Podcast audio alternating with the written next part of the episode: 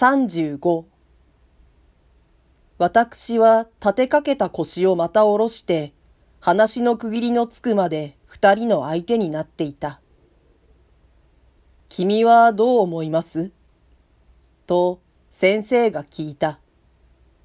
先生が先へ死ぬか、奥さんが早く亡くなるか、もとより私に判断のつくべき問題ではなかった。私はただ笑っていた。寿命はわかりませんね。私にも。こればかりは本当に寿命ですからね。生まれた時にちゃんと決まった年数をもらってくるんだから仕方がないわ。先生のお父さんやお母さんなんかほとんど同じよ、あなた。亡くなったのが。亡くなられた日がですか？まさか暇で同じじゃないけれども、でも、まあ同じよ。だって続いて亡くなっちまったんですもの。この知識は私にとって新しいものであった。私は不思議に思った。どうしてそう一度に死なれたんですか？奥さんは私の問いに答えようとした。先生はそれを遮った。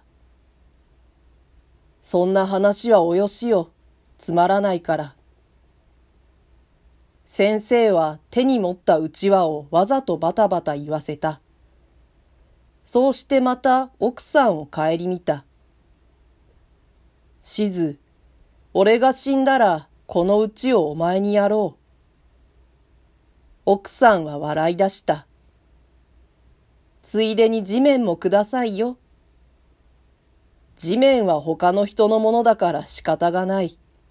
その代わり、俺の持ってるものはみんなお前にやるよ。どうもありがとう。けれども、横文字の本なんかもらってもしようがないわね。古本屋に売るさ。売ればいくらぐらいになって？先生はいくらとも言わなかった。けれども先生の話は容易に自分の死という遠い問題を離れなかった。そうしてその死は必ず奥さんの前に起こるものと仮定されていた。奥さんも最初のうちはわざとたわいのない受け答えをしているらしく見えた。それがいつの間にか感傷的な女の心を重苦しくした。俺が死んだら俺が死んだらって、まあ何遍おっしゃるの？五章だからもういい加減にして、俺が死んだらはよしてちょうだい。縁起でもない。あなたが死んだら何でもあなたの思い通りにしてあげるから、それでいいじゃありませんか。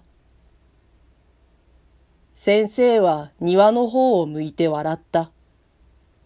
しかしそれぎり奥さんの嫌がることを言わなくなった。私もあまり長くなるのですぐ席を立った。先生と奥さんは玄関まで送って出た。ご病人をお大事に、と奥さんが言った。また9月に、と先生が言った。私は挨拶をして格子の外へ足を踏み出した。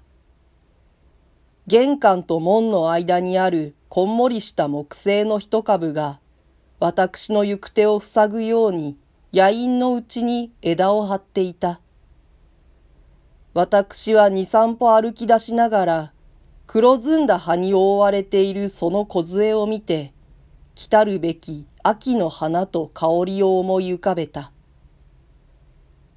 私は先生のうちとこの木星とを以前から心の内で話すことのできないもののように一緒に記憶していた。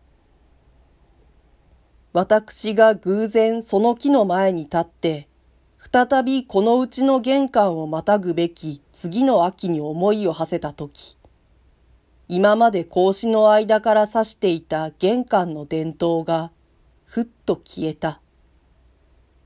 先生夫婦はそれぎり奥へ入ったらしかった。私は一人暗い表へ出た。私はすぐ下宿へは戻らなかった。国へ帰る前に整える買い物もあったし、ごちそうを詰めた胃袋にくつろぎを与える必要もあったので、ただ賑やかな町の方へ歩いて行った。町はまだ酔いの口であった。用事もなさそうな男女がぞろぞろ動く中に、私は今日私と一緒に卒業した何がしに会った。彼は私を無理やりにあるバーへ連れ込んだ。私はそこでビールの泡のような彼の機嫌を聞かされた。